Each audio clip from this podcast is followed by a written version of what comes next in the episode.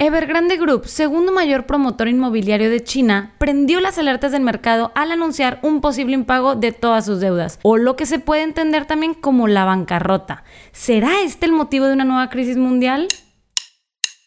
Finanzas en órbita. ¿Qué tal, queridos inversionistas? ¿Cómo están? Bienvenidos a un nuevo episodio más de Finanzas en órbita. Dani, te saludo con muchísimo gusto. ¿Cómo te encuentras el día de hoy? Súper contenta y también pues súper preocupada con una noticiona súper bien y gusto saludarte también. Muchas gracias por ese recibimiento, Rafa. Fíjate, Dani, que más, yo más que preocupado hasta cierto punto estoy como emocionado y no quiero que me malinterpretes porque sé que se puede desatar una gran crisis de esto, pero como persona que me apasiona la economía, las finanzas y que entiendo que, bueno, al menos históricamente de cualquier crisis se ha recuperado el mercado, la verdad es que me genera más como esa intriga de que quiero realmente ver qué va a suceder. O sea, sí me emociona hasta cierto punto, obviamente también me preocupa, pero me emociona un poco más de lo que me preocupa, entonces de alguna forma yo estoy hasta emocionado de hablar de este tema porque digo, para poner un poco en contexto, o sea, Evergrande era pues es más bien la segunda inmobiliaria más grande de China y pues está teniendo, como bien dijiste ahorita en la introducción, muchísimos problemas con el tema del pago de deuda. Y es que hay que entender que su deuda es altísima, o sea, son 300, más de 300 mil millones de dólares y esto representa más o menos un 82% de sus activos totales. Entonces están sumamente apalancados. No, y claramente que si lo ves desde el punto de vista como inversionista, cualquier cosa arriba de 100% en este tema de apalancamiento es un no como inversionista. Y estamos hablando que Evergrande tiene un debt equity como arriba de 400%, 470 y algo. Entonces se vuelve como pues algo de all in o lo pierdes todo o ganas de una forma increíble. Pero vamos a entrar un poquito en contexto para las personas que tal vez ni siquiera conocen a Evergrande Group, qué es esto, cómo, o sea, qué es lo que pasó, ¿no? Entonces, un poquito así como en resumidas cuentas, pues desde luego que es una empresa que está súper apalancada, que de entrada los clientes, porque vamos a ponernos siempre en primer lugar con el cliente, gente que compró departamentos por medio de esta gran inmobiliaria, que metieron todos sus ahorros y han visto las obras paradas pues por semanas, meses.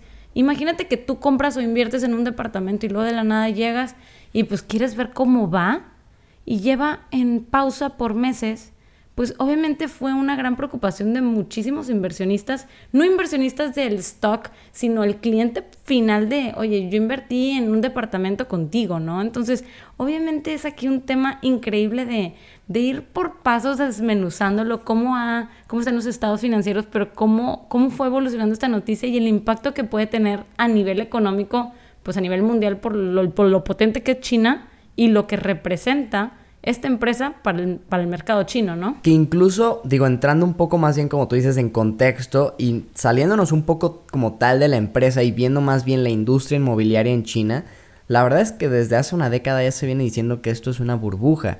A ver, las propiedades en China en general tienen un PER, si lo viéramos como acciones, de 27 veces utilidades. O sea, ni tardas 27 años en recuperar tu inversión únicamente con los flujos de la propiedad. Eso es algo elevadísimo. En Estados Unidos está más o menos de un de cuatro veces. entonces no se compara. Otro aspecto muy importante que hay que entender del mercado inmobiliario chino es que los, los chinos ahora sí que es culturalmente muy importante tener una propiedad. Y el 90% de los chinos son dueños de su propia casa, cuando en Estados Unidos es más o menos un 60%. ¿Esto qué hace? Esto hace que obviamente haya muchísimas más casas de las que realmente se necesitan. En China hay alrededor de 50 ciudades fantasmas. En los que significa esto, si la ciudad, por decir algo, tiene capacidad para un millón de personas, o sea, tiene habitaciones o casas, por así decirlo, para un millón de personas, a lo mejor hay 100 mil, 200 mil, o sea, no están habitadas ni siquiera a la mitad de lo que deberían de estar. Todos estos factores han hecho que realmente pues el mercado inmobiliario esté de que al borde del colapso. Y esto ya lleva tiempo. El tema es que el gobierno chino cada vez que veía que los precios de las casas dejaban de, subir, pues metía facilidades de liquidez, bajaba tasas para fomentar nuevos desarrollos, nuevas inversiones que generan esta plusvalía de alguna forma artificial. Y como la mayoría del patrimonio de la población china está en esto y están muy endeudados, la verdad es que sí es un tema muy preocupante. Claro, y aparte estamos hablando que no es hay un edificio, son más de 1300 proyectos urbanísticos en más de 280 ciudades. Entonces, estamos Tan solo de Evergrande, ¿no? Digo, para... Sí, sí, sí, sí, sí, para aclarar, para aclarar. Entonces, obviamente estás hablando que una empresa de esta magnitud, pues no es la empresa como tal, sino cuántas personas de poder adquisitivo medio alto pusieron todos sus ahorros, no de ay lo que me sobra, no, todos mis ahorros con una esperanza de retorno que de acuerdo al dato que tú dices, pues no era tan a corto plazo. Entonces, estamos hablando que un impacto de esta magnitud, pues cuánto podría traer para China, ¿no? Entonces, sin contemplar que obviamente pues se han desencadenado otras industrias que tampoco vamos a entrar en detalle, que tal vez se vieron bastante afectadas por el tema del COVID y luego ya se repusieron y lo que tú quieras, como un doble golpe de esta magnitud, yo creo que sí sería algo pues bastante fuerte. De hecho, en consecuencia de esta noticia de que no iban a poder pagar su deuda y tal, pues se cayeron las acciones de un día para otro, así se, pues prácticamente se vinieron abajo, ¿no? Ajá, se desplomaron. Y, en un año han caído ya el 80%, o sea, si tú has mantenido esta acción durante un año, o sea, ya, ya perdiste el 80% de tu valor, algo que se ve muy difícil que puedas recuperar si tú realmente estabas como en ese precio, pues en, en los máximos, ¿no? Algo pues muy difícil. Y yo creo que también valdría la pena aquí, pues muchos lo han comparado con el tema de la crisis inmobiliaria del 2008, ¿no? Que se dio en Estados Unidos y que, bueno, se expandió por todo el mundo por la magnitud que tuvo y por la conectividad que había entre los distintos bancos. Y de alguna forma, no sé tú cómo lo veas, yo creo que tiene ciertas similitudes, pero también tiene muchas diferencias.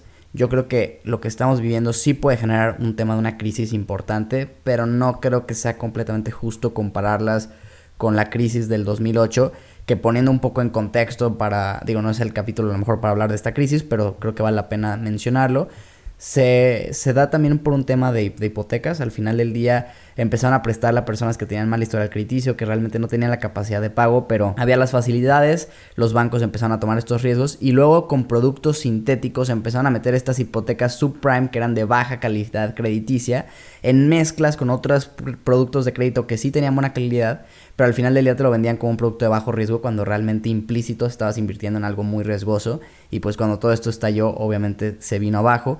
Ahí había un riesgo sistémico muy importante y yo creo que una de las grandes diferencias que veo de 2008 a ahorita es que derivado de la crisis de 2008 las regulaciones bancarias se pusieron mucho más estrictas en niveles de capitalización. Esto quiere decir los bancos ya no pueden estar tan apalancados como antes.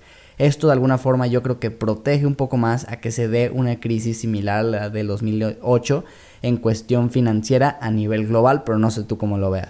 Pues sí, mira, de entrada es muy, muy diferente el contexto y la situación y obviamente aquí hay un tema importante y es que el día de hoy, pues no fue como que prácticamente todos los bancos, todos, o sea, si, si no estamos hablando de una empresa que se puede ir desencadenando como efecto dominó, ojo, o sea, no estamos diciendo que no, pero el día de hoy Evergrande Group de hecho anunció que ya, o sea, que sí iba a poder pues pagar en un corto plazo la deuda y se vino arriba. Entonces ahora tú dices, ¿cómo está rebotando en un de un día para otro, así como bajó un 80%, ahora subió un 40% por esa noticia, ¿no? Pero que yo creo que es un tema especulativo, ¿no crees, Dani? Porque digo... Pues son... La gente está haciendo trading con estas noticias. Claro, claro. O sea, que a mí se me hace muy arriesgado porque, a ver, si tú te pones a ver al día de hoy tenían que pagar 80 millones más o menos en, intereses. O sea que, ok, ya los juntaron, sí pudieron pagarlos. Pero en lo que les queda del 2021, de puro interés, son más de 600 millones de dólares los que van a tener que pagar. O sea, realmente es inminente la caída de Evergrande. Esto yo creo que al menos ningún analista serio de lo que yo he visto lo niega. Aquí el tema más bien es si realmente el gobierno chino va a interferir para evitar que su caída pues sea tal cual natural o si simplemente van a dejar que, caiga y veamos qué pasa con el con la, el efecto dominó que bien dices que puede generar. Pues mira, de entrada, si estamos hablando que realmente, o sea, no se compara con el tema de la crisis inmobiliaria, volviendo al tema que, que me preguntabas, pero viéndolo desde la misma perspectiva, en donde personas invirtieron en un departamento esperando o ya sea obtener una renta de ahí o vivir de ahí, etcétera, pues estamos hablando que si todas estas personas están quedando en esta situación, pues vamos a, quedarnos en cero de que su, su, inversión pues prácticamente se perdió, ¿no? Entonces, desde luego que va a haber un impacto. No estoy tan segura que vaya a ser de la misma magnitud, para ser honesta, pero yo sí creo que puede ser algo muy, muy sonado porque no solo está afectando a las personas que invirtieron y no solo está afectando a, este, pues a esta industria del real estate, sino también a los bancos y está afectando a toda una cadenita que se está volviendo como, pues desde luego, importante en China. Y China, al ser pues potencia o si no es que ya la segunda, primera potencia, ya como lo quieras tú considerar, pues realmente sí, sí va a afectar a muchas empresas. Entonces, se vuelve como una, un efecto dominó en varias industrias, desde las personas que ahora ya no van a poder estar pues viviendo en el mismo estatus y lo que tú quieras, como lo quieras llamar, pero sobre todo en este sector financiero y de real estate, pues va a ser algo fuerte. Sí, fíjate que el tema del, del, financiero yo no lo veo tan directo en una primera etapa, pero sí en una segunda. ¿Por qué? Me explico un poco. Siento que ahorita ningún banco está completamente expuesto a lo que en sí Evergrande debe. O sea, son 300 mil millones de dólares más o menos. No hay un banco que tú digas, si por algo este dejara de pagar, se va a la quiebra. El tema, donde yo veo ahí sí el riesgo muy grande, es en el mercado inmobiliario en general. Que Evergrande, pues estamos hablando que es el segundo competidor más importante en China. ¿Qué sucede? Como tú bien dices, si la mayoría de los chinos le apuestan mucho al tema inmobiliario, han puesto todos sus ahorros en este tema. Se han endeudado porque, ojo, la deuda de la población china es más o menos un 300% el GDP o el Producto Interno Bruto del país. Es muchísimo. Y casi toda esa deuda es, ahí sí está en temas inmobiliarios. Entonces, si todas estas personas pierden su propiedad o pierden la capacidad de poder pagar estas deudas, ahí sí entonces entra la segunda etapa donde ya vemos que los bancos que prestaron a estas personas, pues van a tener problemas empezando a cobrar y ahí se puede poner muy interesante la cosa. Claro, es que la estructura en primera instancia, o sea, dentro, ok, dentro de lo que está pasando de Evergrande Group y de, yo creo que más empresas lo están haciendo, sobre todo con este que pues China está apoyando y le está impulsando este caso, es que realmente no tiene flujo.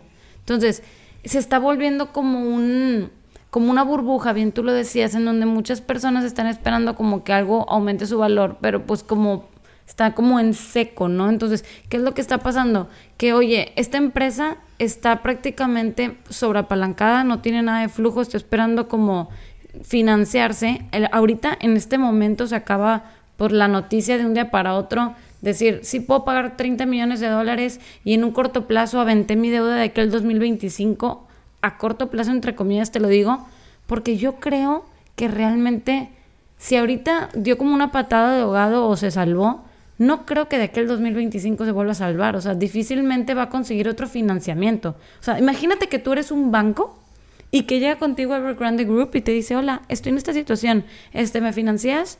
Pues yo la verdad, pues como banco, híjole, o sea, a ver. No, pues, pues definitivamente no, o sea, no, o sea, yo no te voy, no te doy ni un peso, o sea. No, claro, porque aparte las principales calificadoras, S&P eh, Global, HR Ratings, ya le dieron calificación de, es completamente especulativa, o sea, ya no tiene grado de inversión la empresa, definitivamente no la tiene. Porque lo que tú dices, no tiene flujo, que eso es súper importante cuando estás hablando de un negocio, un negocio sin flujo se muere, tal cual. claro. No tienes flujo y tus activos, que sí, pues sí tienes muchos activos, tienes más de 300 mil millones de dólares en activos, eso me queda claro. Pero la mayor parte de tu activo es por tierra, propiedades que no puedes estar, que no puedes vender porque estamos hablando de que hay una, un exceso de propiedades en China. Y tienes incluso ya pagos de personas que te están pagando por desarrollar una propiedad que no vas a poder entregar. Entonces, se vuelve súper complejo esto y a esto súmale todo el tema de las cadenas de suministro a nivel global que estamos viendo, que eso es, pues no tiene, no está ligado, pero que al final del día afecta porque aumenta sus costos y si de por sí ya es un mercado tan competido en China que tiene márgenes muy bajos, pues no, o sea, por donde le veas, Dani, yo sí veo muy complicada que, que Evergrande salga naturalmente sin ningún impulso del gobierno ni nada de esto. Pero aquí el tema, y esto se pone muy interesante, este dilema, porque es que el gobierno yo creo que tiene dos opciones, pero las dos opciones son malas. O te salvo o no te salvo. Pero es que si te salvo, siento que solo estoy aplazando el tema de la burbuja inmobiliaria un poco más, pero evidentemente terminará por romperse al final del día. Fíjate que me da risa porque yo lo, lo, agarro del lado emocional. Yo nada más me pongo a pensar, me da cosa, te lo juro que se siente feo. O sea, ya sé que estamos aquí en un podcast de finanzas y debemos hablar de economía y finanzas, pero yo nada más me pongo a pensar en las personas Imagínate, o sea, nada más ponte tantitito en su lugar. Personas metieron todos sus ahorros en una inversión y no, o sea, ¿qué va a pasar con ellas? O sea, si, si el mercado chino no los apoya, ignoremos que yo sé que este canal y este podcast es hablar de la empresa, pero a ver, ¿qué va a pasar con esas familias? O sea, ignoremos ahorita Evergrande. ¿Qué va a pasar? O sea, tú como persona, ¿cómo, cómo cambiarías tu estrategia? O sea, imagínate que tú eres un inversionista de ese calibre. Imagínate que ahorita en este momento un chino te está escuchando. ¿Qué le dirías, Rafa? O sea, neta, en buena onda. Mira, o sea, yo ¿Qué creo que- hace? A ver, O Dani, sea- voy a sonar quizás muy crudo y a lo mejor tú fuiste aquí el emocional y yo voy a ser frío. Pero Oye, ¿en serio? No, no, no, estoy siendo muy serio. O sea, a ver, es un tema al final del día de, edu- de educación financiera. O sea, yo creo que el- los bienes inmuebles pueden ser una excelente inversión, pero como todo en la vida, depende a qué precio compras. No, y luego también estás- el, costo de, o sea, ¿cómo te puedo explicar? No te pudiste haber puesto todos tus ahorros ahí y quedarte ceramente líquido ahí cero. Pues no, o sea. Porque digo, obviamente el tema de bien inmueble es un tema donde normalmente el apalancamiento no está mal. O sea, no, no es lo mismo apalancarte Ajá. para invertir en, en futuros que apalancarte para invertir en una, en una propiedad, ¿no? Pero al final Sí. del día, si todos tus ahorros de toda tu vida los estás metiendo en un mercado inmobiliario que está además, pues estás viendo, o sea, te está dando incluso rentabilidades con, sobre la renta, del yield sobre la propiedad, a veces menor al 2%, que ni te alcanzan los gastos para pagar la hipoteca y todo eso, pero tú ahí le sigues metiendo porque estás construyendo tu patrimonio. Yo creo que ahí el problema empieza desde un tema de vista de educación financiera. O sea, porque no es el hecho de que sea bien inmueble, o sea, es el hecho de que estás invirtiendo en algo que está muy sobrevalorado. Si supieras analizar eso, pues podrías ahorrarte esa parte, de- o bueno, podrías haber invertido en otros ac- activos, no en el momento, y no invertir en eso que pues tú lo estás viendo súper sobrevalorado. Ese es mi punto de vista. Yo creo que al final del día las personas están ahí, no porque quieran, pero sí porque no tomaron la decisión correcta. Claro, no, y eh, tienes, tienes toda la razón en ese sentido. Obviamente eso no quita mi emoción de que obviamente sentí algo triste por esto y así, pues poniéndome en lugar de las personas, ¿no? Pero realmente es que sí, ahí, ahí es cuando entra el gran o sea, lo más importante de, oye, no solo analizar tipo, ok, sí, la acción, la empresa en donde vas a invertir o el bien inmueble, sino también, no sé si bien lo mencionábamos la vez pasada y si no vuelvo a repetir el ejemplo, creo, creo que no lo mencioné aquí, pero hablábamos de cuando tú te muestras o te encuentras una oportunidad de inversión, a veces hay que ser lo suficientemente humildes para decir, oye, me, me está quedando grande, ¿no? O sea, por más padre que sea la oportunidad, tal vez cuántas personas que invirtieron en estos departamentos, pues realmente sí metieron todos sus ahorros. Y ahorita en una crisis de este tipo, que pasó algo que ni siquiera contemplaban, que estamos hablando que todo el historial de Evergrande Group nunca había pasado y 10 años súper estables y lo que tú quieras, pero pues sucede, ahí es cuando tú dices, oye, hay que ser un poquito conservadores en el sentido de que cuando tú tienes una oportunidad, decir, oye, tal vez me puedo ahogar con el trozo de carne si me, quiero aborazar demasiado y estás desbalanceando demasiado como tu portafolio en ese sentido, inclinándolo para aprovechar esa oportunidad. Mejor divide, o sea, divide y vencerás y decir, pues me meto con un amigo de la oportunidad o cinco amigos, pero no te no desbalances demasiado porque luego pasa esto y ahí es cuando estás en una crisis, ¿no? Entonces, yo creo que eso es como que lo que yo, Daniela, pudiera extraer como conclusión para los inversionistas que nos estén escuchando. Si tú ves una oportunidad, no te, no te tragantes el trozo de carne, sino identifica si, si te queda bien el bocado, ¿no? Sí, completamente de acuerdo. Digo, todo al final del día, pues lo podemos resumir a lo mismo. Es un tema de educación financiera. Que, que digo, a ver, pues no es, no es justificación ni nada. Obviamente no está padre que estas personas estén en esa situa- situación. Y algo pues que será muy interesante ver y que obviamente me, me gustaría a manera conclusión, Dani, también escuchar tu punto de vista, es si crees que el gobierno chino va a intervenir para salvar a Evergrande o si va a dejar que simplemente caiga y tratar pues quizás de frenar los impactos de una crisis o de un golpe financiero que pueda generar esta caída, pero no como tal interviniendo. ¿Tú qué opinas? ¿Crees que se va a hacer o no se va a hacer? Mira, realmente me puedo equivocar 100%, po- 100% o sea, no, no creas así que, que lo que yo diga va a pasar, pero yo creo definitivamente que al ser algún tema tan especulativo que de un día para otro sabes que pues se desplomó y luego volvió a rebotar y lo tal, yo sí creo que tal vez el gobierno pueda meter su cuchara, si así lo quieres ver, pero no al tal grado de déjame salvo a Evergrande Group por todo, o sea, sino por el tema de la industria, sino por el tema de lo que se podría venir. Es como cuando se te está cayendo el dominó y llegas a, querer meter la mano para que luego no te, no te aviente más piezas a que te siga cayendo. Entonces yo creo que esa sería la única razón por la que China metería sus manos, no porque pues desde algún punto de vista quiero salvar a la empresa, sino salvar que me tumbe más cosas. Pero ah, ese es mi punto de vista. Eso yo no, creo. No lo hacen como por, por amor a la empresa. solidaridad. Sí. o sea, obviamente es por un interés mayor.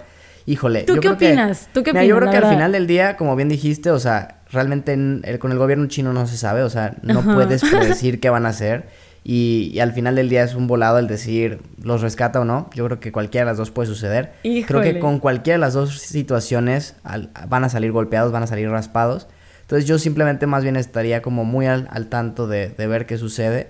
Creo que de alguna forma no, no se va a repetir lo del 2008, pero sí puede tener sus implicaciones incluso a nivel global de alguna forma, porque pues es una burbuja inmobiliaria, eso creo que no está a discusión. Entonces será muy interesante verlo. Creo que a, todos los que nos escuchan, valdría mucho la pena seguir esto muy de cerca, simplemente como para tener esa experiencia y en futuras ocasiones donde quizás nosotros ya tengamos como todavía un poder de inversión mucho más grande y podamos empezar a ver situaciones o patrones similares, pues ya sepamos un poco cómo, cómo podría desencadenarse todo esto. Y pues bueno, Dani, la verdad es que creo que el tema estuvo buenísimo, disfruté muchísimo, se me pasó el tiempo volando en este capítulo, la verdad. Y pues le, te, agradezco mucho estar aquí y le mando también un saludo a todos los inversionistas que nos escuchan. Se dijo, señores. Muchas gracias igualmente, Rafa, como siempre. Y gracias a todos por escuchar. No dejen de decirnos sus comentarios en Finanzas Órbita, Finanzas con Rafa y Daniela Vela M. Que tengan un excelente día. Nos vemos. Finanzas en órbita.